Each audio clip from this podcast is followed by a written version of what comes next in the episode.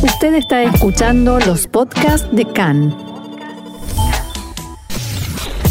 CAN, Radio Nacional de Israel. Bueno, y vamos a dejar atrás la información política y declaraciones y contradeclaraciones y vamos a conectar ahora con Mariano Mann, nuestro columnista especialista en tecnología. Shalom Mariano, ¿cómo estás? Hola Mariano. Hola, ¿cómo están? Mucho gusto, muy bien, muy bien Mariano. Eh, cuéntanos qué, qué, nos traes hoy, de qué, de qué nos vas a hablar Mariano. Contanos, pero no nos ladres. Hablando de, de, dispositivos y de espionajes y de salvatajes, rescates y servicio, mm. lo que hoy eh, quiero contarles es un nuevo desarrollo creado en el Laboratorio de Robótica de la Universidad de Ben Gurión, del Negev, que se trata ni más ni menos que unos chalecos, vamos a hacer cool, vamos a hablar un poco en inglés, de unos chalecos touch para perros de rescate y de servicio. Hoy uh -huh. todo el mundo está acostumbrado ya, incluso nosotros que somos de una generación anterior, al concepto touch, al tocar. o sea que queda mal que yo te pregunte qué es un chaleco touch. No, el chaleco, no está mal que me preguntes sobre un chaleco touch, pero si me preguntas sobre lo que significa touch, ahí estaríamos no, un poquito no, en problema. No, no. No esto es, eh, es, es, muy simple. Eh, el concepto touch llevado a, órdenes de la vida mucho más eh, relevantes en lo que tiene que ver con, con, salud y servicio que simplemente jugar o acceder a alguna aplicación eh, menor. Se trata de lo siguiente para, para develar el misterio. Estos son chalecos que se le ponen a los perros y a través de sensaciones que tienen los perros, de, de estímulos que se, le, se les envían vía control remoto, los perros aprenden a cumplir determinada orden y sobre todo órdenes a distancia, cuando ya la voz no puede hacer mucho cuando un perro se encuentra en el medio de un salvataje mm. o eh, en, en, una situación de rescate eh, de urgencia. Uh -huh. ¿Y qué grado de efectividad eh, tendría el nuevo invento, si es que ya se puede demostrar? Bueno, el profesor Shapiro, Amir Shapiro, de, es el director del Laboratorio de Robótica de la universidad, dijo que el estudio actual, enfocado primero en probar el, el concepto, muestra resultados muy, muy prometedores porque mostraron que los perros eh, respondieron a estas señales eh, llamadas vibrotáctiles, porque el perro recibe una pequeña vibración. Nada, esto es eh, con dolor, ni, ni mucho menos, ni un estímulo ah, no. eléctrico. Es como, ahora voy a explicar más o menos cómo funciona. Claro, bueno, respondieron a estas señales vibrotáctiles eh, igual o hasta incluso mejor que a las órdenes vocales. Mm. Es decir, que no hace falta siquiera una, que el perro reconozca una determinada voz para cumplir una orden, porque el estímulo vibrotáctil le va a llegar a control remoto, sea quien fuere el operador, el instructor o la persona que esté a cargo del animal. ¿Y cómo funciona? Bueno, esto funciona, es bastante sencillo también.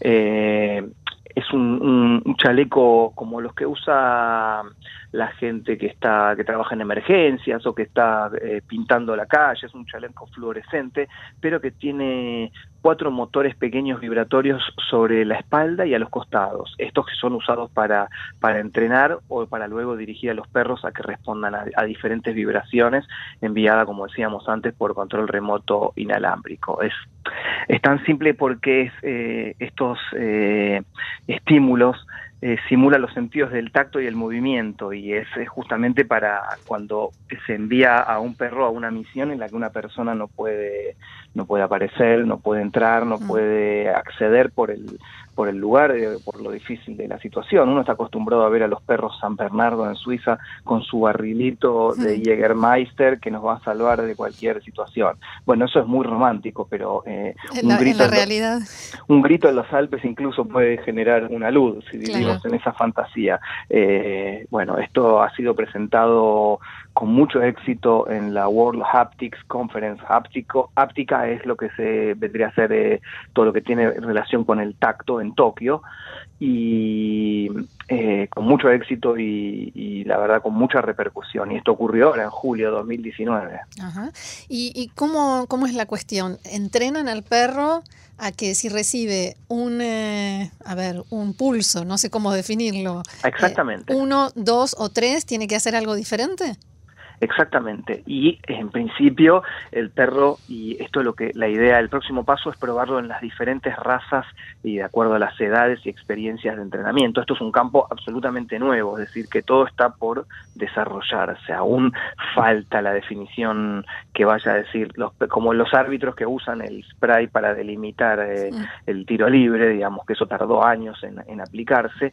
Para llegar a esa instancia falta aún eh, un, un terreno de prueba pero sí, eh, a través de eso, de ese lenguaje táctil, háptico justamente, eh, la idea de, los desarrolladores, por supuesto en este caso aún desde la academia, sin todavía tener que pisar el, terreno comercial, que es aún mucho más difícil, eh, tienen la expectativa de, que esto realmente pueda introducirse en, la vida cotidiana de las personas.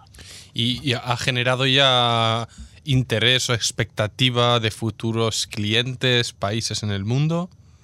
Bueno, esto al ser eh, un, desarrollo de la universidad y haber sido presentado en la conferencia más importante del mundo en lo que tiene que ver con dispositivos eh, táctiles, que por supuesto tienen que ver con muchísimas cuestiones que no tienen que ver con enfermedades, ¿no? pero sí con realidad virtual o con, o con eh, movimientos oculares que estimulan a las personas a mover partes del cuerpo, educación, todo esto ha sido presentado allí y es muy probable, y esa es una impresión mía más que tener el dato preciso, eh, que, sí que ha generado, ello por supuesto que la universidad dice que sí ha generado un enorme interés y mismo está destacado en el sitio de, la conferencia, pero yo tengo eh, casi la plena seguridad de que, de que sí, de que esto va a revolucionar la forma del entrenamiento de, los animales tal como hoy se conoce. Hay muchos cuerpos como los bomberos, las policías, eh, los perros guías, de, los ciegos, eh, bueno, hay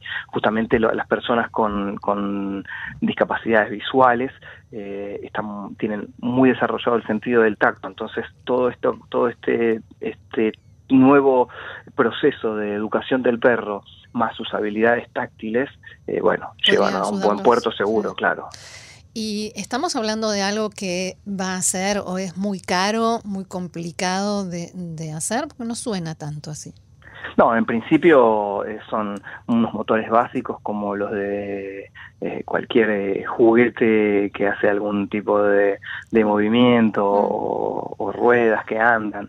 en principio la producción no tiene una perspectiva de ser de, de, alto costo y tampoco se necesita algo tan complejo más que un control remoto para dar órdenes tipo gira abajo, ven, marcha atrás, cuéstate métete profundo, sal, eh, bueno, eh, todo eso en, un chaleco y un control remoto no, no estaría, no sería ahora eh, un tema de preocupación en principio la producción.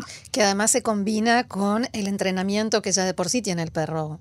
Exactamente, claro. La idea es no, no, no eliminar eh, una, un tipo de educación como es eh, la educación vocal, sino sumarle un nuevo tipo de, entrenamiento que, así como eh, pueda complementarlo, le permita al animal y a las personas que, que lo educan y que luego los dirigen cumplir los objetivos. Claro.